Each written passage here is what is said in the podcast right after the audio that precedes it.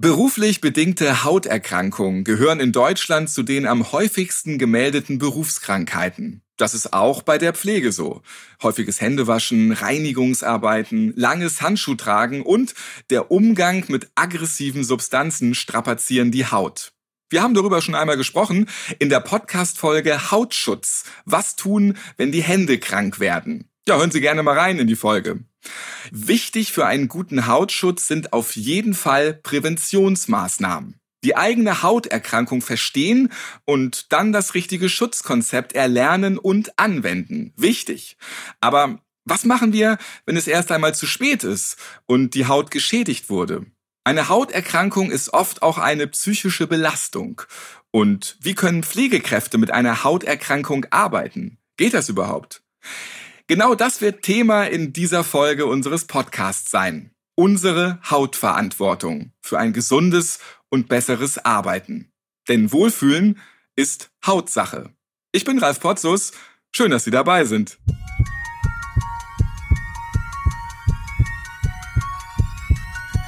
Herzschlag für ein gesundes Berufsleben. Der BGW-Podcast.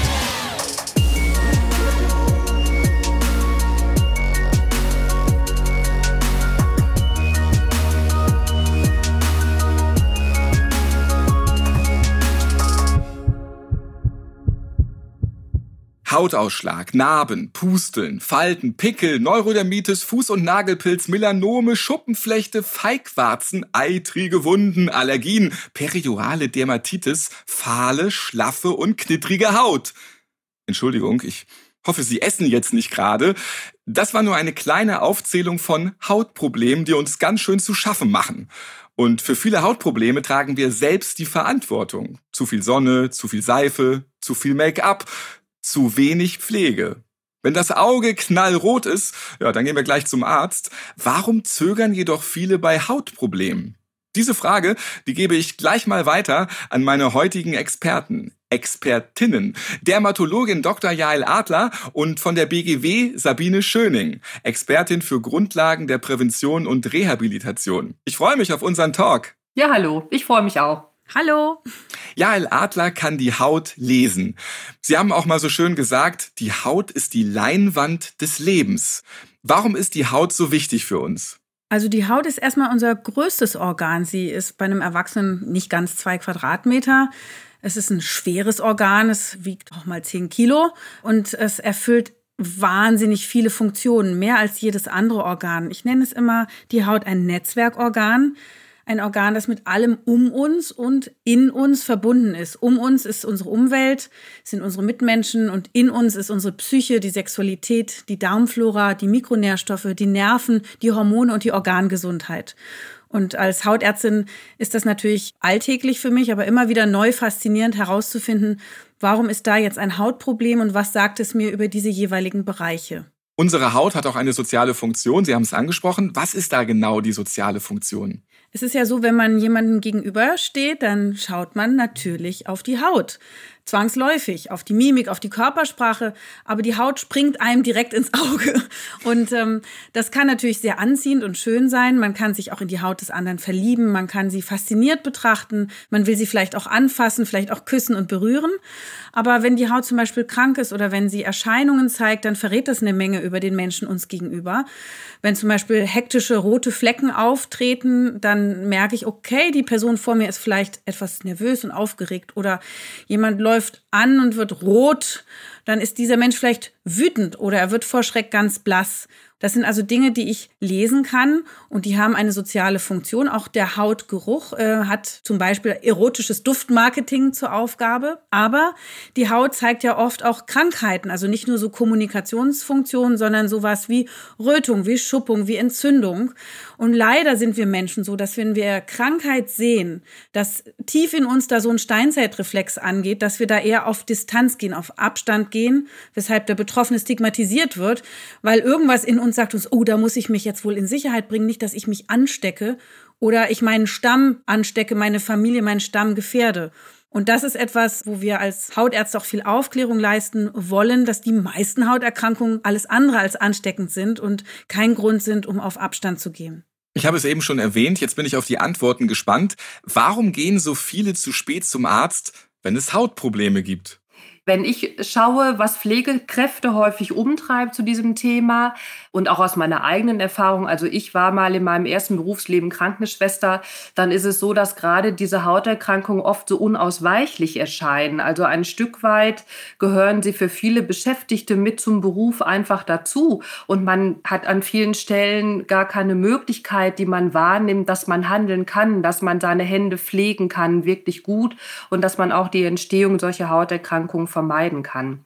Und gerade in der Pflege ist es ein ganz relevanter Punkt, weil da sind die Hände das Werkzeug der Beschäftigten. Und ich dringe ja auch immer wieder über diesen ja üblichen Distanzraum zu einem anderen Menschen ein und ich berühre ihn in einer ganz individuellen und ganz empfindsamen Situation, weil er ist da krank, liegt in seinem Bett in der Pflege oder in einem Krankenhaus und wird ein Stück weit behandelt und das mache ich als Pflegekraft mit meinen Händen und umso wichtiger ist da wirklich auch, dass die Hände möglichst intakt sind. Vielleicht ist auch so eine gewisse Scheu dabei. Hautkrankheiten führen ja zu Schamgefühlen. Ne? Man ist stigmatisiert, man hat da was, wo andere vielleicht sich erschrecken. Und man schämt sich und versteckt vielleicht auch diesen Makel. Also das ist so eine Gemengelage an normalen seelischen Reflexen, die vielleicht verhindern, dass man rechtzeitig vorbeugend einen Arzt aufsucht oder eben sich kümmert. Jael Adler, Sie sind Bestseller-Autorin, haben mehrere Bücher geschrieben, zum Beispiel Hautnah oder Darüber spricht man nicht. Gerade wenn wir in den letztgenannten Buch blättern, dann geht es ganz oft um Scham. Eben fiel ja auch schon das Stichwort. Warum sind uns unsere Hautprobleme peinlich und ja, warum ist es besonders wichtig, gerade darüber zu sprechen? Es ist wichtig, über seine Hautprobleme zu sprechen, weil die Lebensqualität, die wir verlieren, wenn wir nicht darüber sprechen, enorm ist. Es ist ja so, viele leiden still und heimlich ewig vor sich hin. Sie denken, was von alleine gekommen ist, geht auch wieder von allein. Aber das ist oft nicht der Fall. Und wenn man über diese Probleme nicht spricht, zumindest mit seinem Arzt, man muss ja nicht mit dem ganzen Freundeskreis darüber reden, dann kann ja auch gar keine Lösung gefunden werden. Das heißt, ähm, das Leiden verschleppt man und man kann eben zum Beispiel aus lauter Scham das Leben nicht genießen oder jemanden anfassen oder streicheln, weil man rissige, schmerzende, blutende Hände hat und jeder will, also man will ja nicht mal die Hand geben, weil sich das da so unangenehm für den anderen anfühlt. Dann ist es so, und das ist gerade beim Thema Handekzema, aber bei vielen Hauterkrankungen auch so, wenn man eben lange wartet, dann kann es auch chronisch werden, auch bei sexueller übertragbaren Erkrankungen oder Warzen oder Fußpilz oder was auch immer. Je länger man wartet, desto schwieriger wird es, das zu behandeln. Und manchmal kann man es auch gar nicht mehr behandeln. Das heißt, rechtzeitig handeln, bevor eine Allergie auch noch eingetreten ist an den malträtierten Händen, ist wichtig. Und dann ist eben, wenn man eine Infektionskrankheit hat, also wenn sich vielleicht auch noch Bakterien draufgesetzt haben oder ein Pilz, dann hat man natürlich auch nicht nur für sich selber eine Verantwortung, sondern auch für seine Umwelt. Auch aus diesem Grund ist es notwendig, da nicht zu lange zu warten und einfach das auch anzusprechen. Und Nochmal, Hauterkrankungen sind deshalb so schambesetzt, weil es gleich jeder sieht und sich gleich jeder von mhm. einem ein Bild macht und einen in irgendeine Schublade steckt. Und das möchte man nicht. Inwieweit ist eine Hauterkrankung eine psychische Belastung? Ja, da kann ich vielleicht doch mal ganz konkret berichten, auch aus vielen Beratungsgesprächen, die wir bei der BGW führen mit hauterkrankten Versicherten, die in der Pflege arbeiten dass die Menschen das schon auch wirklich als eine ganz massive psychische Belastung beschreiben und eine ganz massive Einschränkung ihres Privatlebens auch. Also so wie Frau Adler ja gerade auch schon beschrieben hat. Also das geht ja hin, ja, bis hin zu, dass halt wirklich die, die körperlichen Kontakte zum Partner, zur Partnerin eingeschränkt werden, weil eben auch diese Berührung mit diesen erkrankten Händen als ganz unangenehm empfunden wird. Also das sind alles wirklich ganz massive Belastungen, die die Menschen beschreiben, die sie da mit ihrer Hauterkrankung erleben und das ja oft auch schon über lange, lange Zeiten mit sich rumschleppen im Grunde, bis sie dann wirklich den Weg finden und überhaupt losgehen und sich auch wirklich Unterstützung holen.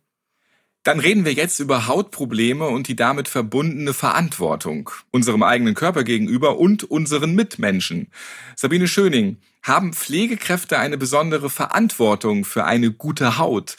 Als Patient bin ich dem ausgeliefert, dass mich die Pflegekraft mit Hauterkrankungen anfasst. Ja, das ist ein ganz wichtiger Aspekt und der ist noch vielschichtiger als der eine Aspekt, den Sie jetzt gerade beschrieben haben. Also, Wie eine Haut vielschichtig. Ja, so ist es. Und das allererste, was wir oben stehen sehen, ist erstmal das Thema Hygiene, weil nur eine wirklich gesunde Haut ist auch eine desinfizierbare Haut. Und wenn meine Haut schlimmer erkrankt ist und ich habe da Risse, Ragaden an den Händen, dann kann ich meine Hände gar nicht mehr desinfizieren und somit ja auch schon gar nicht mehr dem hygienischen Aspekt Genüge tun. Also das sollte eigentlich schon mit auch an allererster Stelle eine Grundvoraussetzung sein, dass ich für mich auch als Beschäftigter in der Pflege erkenne, welche Bedeutung gesunde Hände und eine gesunde Haut haben. Was dem aber oft im Wege steht, ist so eine eigene Wertschätzung und der selbstpflegerische Aspekt der Pflegekräfte. Also Menschen, die in der Pflege unterwegs sind, haben ja oft auch ja ein bisschen Hang zur Aufopferung. Also da ist wenig Selbstverständnis oftmals da, sich um sich selber zu kümmern, um die eigenen Bedarfe zu kümmern. Und da kann ich nur sagen, die eigenen Hände sind das eigene Werkzeug und brauchen dann eben auch einfach die Unterstützung und die Pflege, dass sie möglichst gesund bleiben. Frau Schöning hat ja gerade geschildert, dass man eben kranke Hände sehr schwer desinfizieren kann. Das tut erstens weh und zweitens ist es auch schädlich tatsächlich, weil man das Problem damit verstärkt. Wir haben ja eine Hautbarriere und wenn die intakt ist, dann ist das auch schon ganz schön hygienisch, weil nämlich unsere Hautfette und unsere Hornschüppchen und unser Türsteher-Mikrobiom, also unsere lebendigen Bakterien auf der Haut und der pH-Wert, das sind alles Schutzfaktoren, die uns selber auch schützen vor Erkrankungen. Also wir wollen uns eben nicht anstecken, wir wollen ähm, auch durchaus mal wahrscheinlich jemanden berühren, der vielleicht eine keimige Hautstelle hat, ohne dass wir uns gleich anstecken. Und da schützt uns diese Barriere davor. Da braucht es gar kein Desinfektionsmittel, sondern einfach diese intakte Barriere. Und die Barriere schützt uns auch davor, dass wir Kontaktallergien entwickeln. Wenn die Hautbarriere löchrig, rissig ist, dann kann ja der Duftstoff der Seife oder der nicht so äh, geeigneten Pflegecreme, ne, wenn da so Konservierungsmittel, Emulgatoren oder Duftstoffe drin sind, das alles kann dann plötzlich zu Kontaktallergien führen. Das heißt, die Allergene dringen in diese rissige Oberhaut ein. Das Immunsystem wird sensibilisiert, lernt die Allergie und jedes Mal, wenn man erneuten Kontakt hat, selbst wenn die Haut dann mal wieder abgeheilt ist, führt zu einem Ausbruch eines Handekzems, also zu Rötung, Schwellung, Nässen, Rissen und damit so zu so einem Teufelskreis. Also auch aus Selbstschutzgründen, nicht nur aus hygienischen Gründen, finde ich, ist das ein wichtiges Thema, dass man auch auf seine Hände achtet. Zum Stichwort Teufelskreis fällt mir auch noch was ein. Und zwar ist es ja so, dass Studien ergeben haben, was auch vielen echt gar nicht bekannt ist, die eigentliche hautschonende Hygienemaßnahme ist immer die Hände Desinfektion und nicht die Hände Waschung. Und wenn ich aber erstmal erste Hauterscheinung habe, dann tut das Hände desinfizieren mit einem alkoholischen Desinfektionsmittel weh. Und das, was halt passiert ist, dass die Beschäftigten immer weniger die Hände desinfizieren und immer häufiger waschen. Und dadurch verschlimmert sich der Hautzustand aber nochmal. Und dann kommt man wirklich nochmal in so einen Teufelskreislauf hinein. Der Hautzustand wird immer schlimmer. Und ähm, ja, ich habe dann einfach auch letztendlich ein Hygieneproblem. Wichtig ist auch vielleicht nochmal die Erkenntnis, die auch gerade jetzt in Corona-Zeiten ja viel diskutiert worden ist. Manchmal muss man ja auch beides machen. Also in der Klinik vorm OP zum Beispiel, wenn man sich steril macht, wird ja beides gemacht, geseift und desinfiziert. Mhm dass man da auf die Reihenfolge achtet. Manchmal beobachte ich das auch bei medizinischem Personal, sowohl in der Pflege als auch bei den MFAs, als auch bei den Ärzten, dass erstmal desinfiziert wird und dann gewaschen wird. Und hier muss man warnen, denn der Alkohol in dem Desinfektionsmittel löst die Fette aus der Oberhaut raus und wenn man im Anschluss wäscht, dann spült man die gleich weg, emulgiert sie weg und ab geht's in die Leitung, ins Abwasser. Also wenn beides erforderlich ist, unbedingt auch darauf achten, dass man die Reihenfolge einhält, also erst waschen und dann desinfizieren und auch ähm, in Corona-Zeiten jetzt ähm, sehr oft diese billigen Desinfektionsmittel äh, gängig, auch in Apotheken, ne, wo gar kein Rückfetter drin ist. Also die Rückfetter sind schon wahnsinnig hilfreich in den Desinfektionsmitteln und gerade wer empfindliche Haut hat, ich glaube, wenn das so ein grobes Desinfektionsmittel ist ohne Rückfetter, da kriegt jeder Probleme. Aber für die Leute mit einer eh empfindlichen Haut sind die quasi der Hand tot. Pflegekräfte sollten also darauf achten, dass sie eine gute Haut haben oder besser gesagt ein vielleicht auch gutes Erscheinungsbild. Können Sie mir hier zustimmen? Ja, unbedingt. Also es ist ja auch schon was, was man in der Ausbildung, in der Kranken- und Altenpflege ja auch schon lernt, wo ja auch die eigenen Hygienemaßnahmen und das eigene Auftreten ja ein ganz relevanter Punkt sind. Das fängt ja bei der Nagelpflege an, dass ich eben keine lackierten Nägel habe. Das fängt bei der eigenen Körperhygiene an. Da ist ja der Pflegeberuf schon ein Beruf, wo das neben vielen anderen aber einen ganz, ganz relevanten Bestandteil bedeutet. Was ja auch selbstverständlich ist, weil ich eben ja als Pflegekraft, wie wir gerade ja auch schon sagten, immer so unglaublich nah in einer ganz besonderen Situation an die zu pflegenden Menschen herankomme. Und umso wichtiger ist, glaube ich, dass ich da dann wirklich auch meine körperliche Hygiene gut aufgestellt habe. Nun wird unsere Haut mit steigendem Alter nicht schöner. Das können wir auch mit guter Hautpflege nicht ändern. Oder doch? Also das hat jetzt ja nichts mit der Pflege zu tun. Ne? Und alte Haut ist nicht unbedingt hässlich. Das möchte ich jetzt gleich mal hier sagen als Hautärztin. Ich ähm, finde es sehr traurig, dass man immer Altern mit nicht schön oder, oder gar ungesund verbindet. Das ist einfach der Gang der Dinge und ich würde mir wünschen, dass man junge Haut und alte Haut gleichermaßen wertschätzt und lieb hat. Und mir geht es immer als Ärztin darum, dass man die Haut vital hält, genauso wie den ganzen Körper. Das gehört ja, wie wir vorhin besprochen haben, auch zusammen. Und da kann man eine Menge tun. Und äh, für mich ist ein gesunder Lebensstil auch für die Haut sinnvoll. Sie hatten das vorhin ja schon erwähnt. Also äh, zu viel Sonne ist für niemanden gut. Ein bisschen geht, aber ne, auch wegen Vitamin D. Aber zu viel ist eben nicht gut. Dann droht Hautkrebsrisiko und natürlich auch massive Faltenbildung.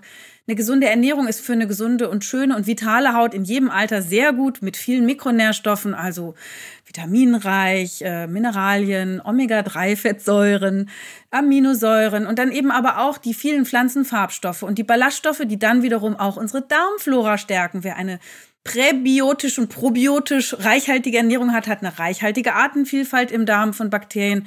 Die produzieren dann für uns wiederum Vitamine und auch immunsystemstärkende Substanzen und beruhigen die Haut. Das heißt, wer auf sich achtet und vielleicht dann auch noch Sport treibt, sein Immunsystem dadurch aktiviert, Reparaturmechanismen dadurch aktiviert, der wird, egal in welcher Lebensphase, immer eine ansprechende Haut haben, außer da ist eine Hauterkrankung. Und dafür sind wir Ärzte dann ja auch da, dass wir nicht nur sagen, wie geht Prävention, sondern wie können wir dann hoffentlich auch ausreichend gut helfen. Welche Hautpflegetipps haben Sie für unsere Hörer?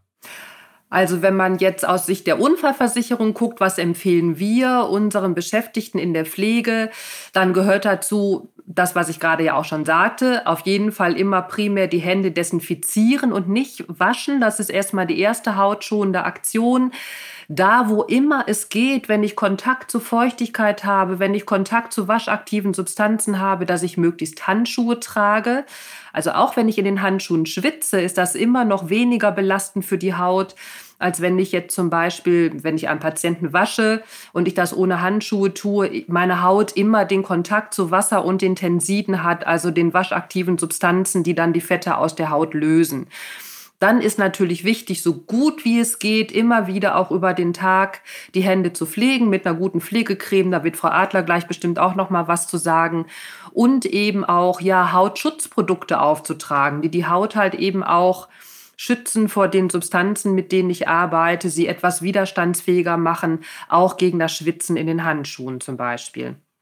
Wenn es ein akutes Ekzem gibt, dann darf man keine Angst vor Cortison haben. Das geben die Hautärzte sehr gern. Das ist für eine Zeit auch oft helfend, weil die Entzündung dann rausgetrieben wird aus der Haut. Und man sagt dabei immer, lieber hochdosiert, also heftig und kurz, als niedrig dosiert und sozusagen so schwelen lassend und lang. Keine Angst vor Cortison. Es gibt moderne Cortisone, die auch die Haut nicht mehr dünn machen, nicht mehr in den Körper übergehen. Aber am besten eben gar nicht so weit kommen lassen und auch im Privatleben darauf achten, dass man gut ist zu seiner Haut. Nicht nur im Berufsleben. Und es gibt natürlich vom Arbeitgeber hoffentlich und meistens ganz gute Produkte, die auch relativ teuer sind, aber man kann es auch billiger haben zu Hause. Und vielleicht für zu Hause nochmal den Tipp, wenn man sich mit Duschgel reinigt oder eine Handseife benutzt, es gibt dort ganz milde synthetische Tenside, die besonders gut und hautschonend sind. Dazu gehören die Zucker- und Kokostenside. Diese Waschsubstanzen sind viel besser als alkalische Seifen, weil sie sind darauf eingestellt, dass sie den pH-Wert der Haut erhalten, ungefähr bei pH 5. Eine alkalische Seife hingegen, auch wenn es eine schöne Bioseife ist mit Rückfettern, macht den pH-Wert alkalisch auf 10, 11 und das für bis zu 8 Stunden. So lange braucht die Haut sich runterzusäuern und in der Zeit können sich krankmachende Erreger verbreiten. Die Haut ist dann schutzlos ausgeliefert. Wenn wir also Zucker und Kokostenside verwenden, die müssen nicht teuer sein, da gibt es als Duschgel auch im Bioladen. Hier bitte keine Duftstoffe, Farbstoffe und Konservierungsstoffe. Die Hand eincremen, ruhig mit Neurodermitis geeigneten Salben, auch wenn man gar keine Neurodermitis hat. Auch hier auf Duftstoffe verzichten, weil die häufig Allergien machen. Da kann man eben besonders fette Cremes und Salben nutzen. Wenn man keine offenen Stellen hat, ist auch Harnstoff durchaus beliebt. Das ist ein natürlicher Feuchthaltefaktor. Und mein Lieblingsfett, ganz billig, schlicht und ergreifend, reparierend und schützend, ist die Shea-Butter. 100% unraffiniertes gelbes Pflanzenfett aus Afrika, besonders aus Westafrika. Das ist ein bisschen wachsartig und nicht so ölig. Damit kann man seine Hand toll fetten und schützen. Das bleibt sogar bei der nächsten Handwäsche noch übrig. Es riecht so ein bisschen nussig und gewöhnungsbedürftig, aber ähm, ist sehr preiswert und die Fette ähneln unseren Hautfetten sehr. Und deswegen kann es eben auch geseifte Löcher wieder zu reparieren. Und es macht keine Allergien. Das wollte ich noch fragen gerade. Das fände ich jetzt ziemlich spannend, weil viele gerade auch Naturpflanzen ja doch auch sensibilisierende Inhaltsstoffe haben. Genau. Das ist bei der Shea-Butter nicht so. Mhm. Genau, und das ist auch nochmal ein ganz wichtiger Hinweis, den es gibt ganz viele, da haben Sie völlig recht, Pflanzen, Naturkosmetik, äh, wo Pflanzeninhaltsstoffe drin sind, auch ätherische Öle drin sind, auch wenn sie natürlich sind, die können Allergien machen. Die Shea-Butter ist völlig antiallergen. Also die wird super vertragen. Und es sind auch keine Mineralöle enthalten. Das sind ja Fette, die oft für die angenehme Konsistenz einer Creme sorgen, aber durchaus auch mal krebserregende Substanzen enthalten und eben die Hautfette überhaupt nicht reparieren können, weil sie denen nicht ähneln, sondern mehr so einen Folieneffekt haben. Von daher ist dieses natürliche Fett mein Lieblingsfett, es gibt natürlich ganz andere Produkte, das ist klar, aber ich wollte einfach nur mal sagen, es muss gar nicht aufwendig und teuer sein mit einer Repair-Salbe und einer Protect-Salbe, so wie es offiziell vom Arbeitgeber gestellt wird, sondern man kann das auch selber äh, auf diese Art ganz toll hinkriegen und auch nachts ruhig mal sich so was Fettes gönnen und dann ist man am nächsten Tag schon wieder mit gesünderen Händen unterwegs. Und vielleicht der letzte Tipp noch, ich hatte vorhin über die gesunde Ernährung gesprochen. Haut braucht Mikronährstoffe, um zu heilen und es kann wirklich gut sein, dass man vielleicht mal einen Zinkmangel hat oder Selen oder Vitamin D oder Omega-3-Fettsäuren oder Biotin oder Eisen. Viele Frauen sind davon betroffen. All das stört die Haut beim Heilen. Und das lohnt sich, da mal hinzugucken, eventuell auch mit Nahrungsergänzungsmitteln nachzuhelfen. Das kann man ruhig mal auch seinen Hausarzt fragen, was denn da vielleicht fehlt. Das kann man im Blut checken. Auch Vitamin B12 kann man im Blut checken. Eine Schilddrüsenerkrankung sollte ausgeschlossen sein, denn auch die macht natürlich wahnsinnige Hautprobleme, sodass nicht immer nur zu viel Seifen und zu wenig Creme dahinter steckt. Wir haben heute gehört, dass wir die eigene Hauterkrankung verstehen sollen. Dann können wir das richtige Schutzkonzept erlernen und anwenden und schließlich gesund werden und dadurch dauerhaft im Beruf weiterarbeiten. Das ist die Hautverantwortung. Denn eine gesunde Haut ist für Pflegeberufe existenziell. Je früher Hautbeschwerden behandelt werden, desto besser. Und das geht ganz schnell und unkompliziert, wenn klar ist, dass diese Probleme beruflich bedingt sind. Die BGW, die bietet hier effektive Hilfe an. Welche genau, Frau Schöning? Ja, wir haben ein wirklich gutes Programm, von dem leider viele, viele Pflegekräfte gar nichts wissen. Und zwar bieten wir für jeden und möchten wirklich auch animieren, dass die Menschen früh und schnell zu uns kommen, für jeden Versicherten mit Hautproblemen eine Hautsprechstunde in unseren Schulungs- und Beratungszentren an, wo dann wirklich auch für einen ja, größeren Zeitrahmen von bis zu einer Stunde ein Dermatologe für ein Gespräch zur Verfügung steht. Ich kann auch meine Versicherungs verfassungsrechtlichen Fragen stellen. Also wie geht es jetzt weiter? Welche Leistungen stehen mir zu? Und das ist ein wirklich gutes Programm. Und wenn man gemeinsam dann eben zu der Erkenntnis kommt, ja, es gibt auch einen ganz klaren beruflichen Zusammenhang, dann geht es weiter mit Qualifizierungsangeboten. Das heißt, ich erlerne dann auch gemeinsam mit anderen Menschen, die im gleichen Beruf arbeiten, wie entstehen solche Erkrankungen? Wie kann ich mich besser schützen? Wie kann ich meine Hände pflegen? Welche Handschuhe sind die richtigen? Und auch, ja, wie sage ich es meinem Chef und meiner Chefin und meinen Kollegen vielleicht auch, dass ich zukünftig Dinge anders machen werde. Das kann dann auch weitergehen bis hin zu auch stationären Maßnahmen, wo wir wirklich erstmal dafür sorgen, dass die Hauterkrankung abheilen kann, dass man dann auf jeden Fall auch wieder mittelfristig vom Cortison runterkommt, um dann auch wirklich mit einem guten Hautzustand wieder Arbeitsversuche starten zu können. Also unser Bestreben und unser Ziel ist einfach immer wieder dafür zu sorgen, dass die Beschäftigten so lange und so beschwerdefrei wie möglich in dem Job weiterarbeiten können. Ausführliche Informationen zum Hautschutz finden Sie auch online auf www.bgw-online.de slash Hautschutz. Falls Sie Fragen oder Anmerkungen zu dieser Folge haben oder vielleicht auch ein Thema für eine der kommenden Podcast-Folgen vorschlagen möchten, dann schreiben Sie uns gerne über die BGW-Website www.bgw-online.de slash podcast. Vielen Dank an meine Gäste Dr. Jael Adler und Sabine Schöning. Danke. Vielen Dank. Das war's für dieses Mal. Ich freue mich auf die nächste Folge. Bis dahin, bleiben Sie gesund zusammen mit der BGW.